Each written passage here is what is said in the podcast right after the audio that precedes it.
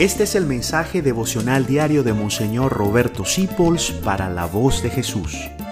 Queremos que la sangre de Cristo no se derrame en vano. Estamos entrando en el mes de la preciosísima sangre de nuestro Señor Jesucristo. Y quisiera compartir con ustedes que esa sangre está presente mucho en la Biblia desde el Antiguo Testamento.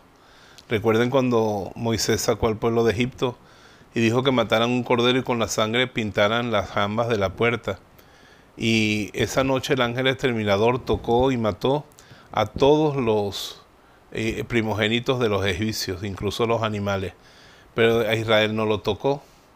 Y nos dice San Juan Crisóstomo de cuando nosotros comulgamos, aunque sea solo con la hostia, porque Jesús está todo, su sangre está tanto en la hostia como en el cáliz cuando lo comulgamos, eh, el demonio ve que nuestros labios están empapados en la sangre de Cristo y huye de nosotros. Tú has visto una defensa más grande.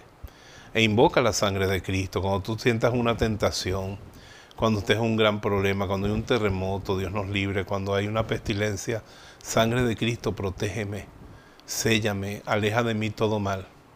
Hoy en día hay muchas devociones, pero le voy a ser sincero, mi devoción es muy sencilla es valorar, es reconocer el valor de esa sangre y trabajar para que la gente la aproveche, se deje purificar y proteger por esa sangre.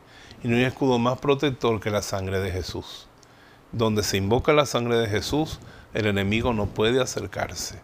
El mal está lejos. Por eso, sé devoto de la sangre de Jesús.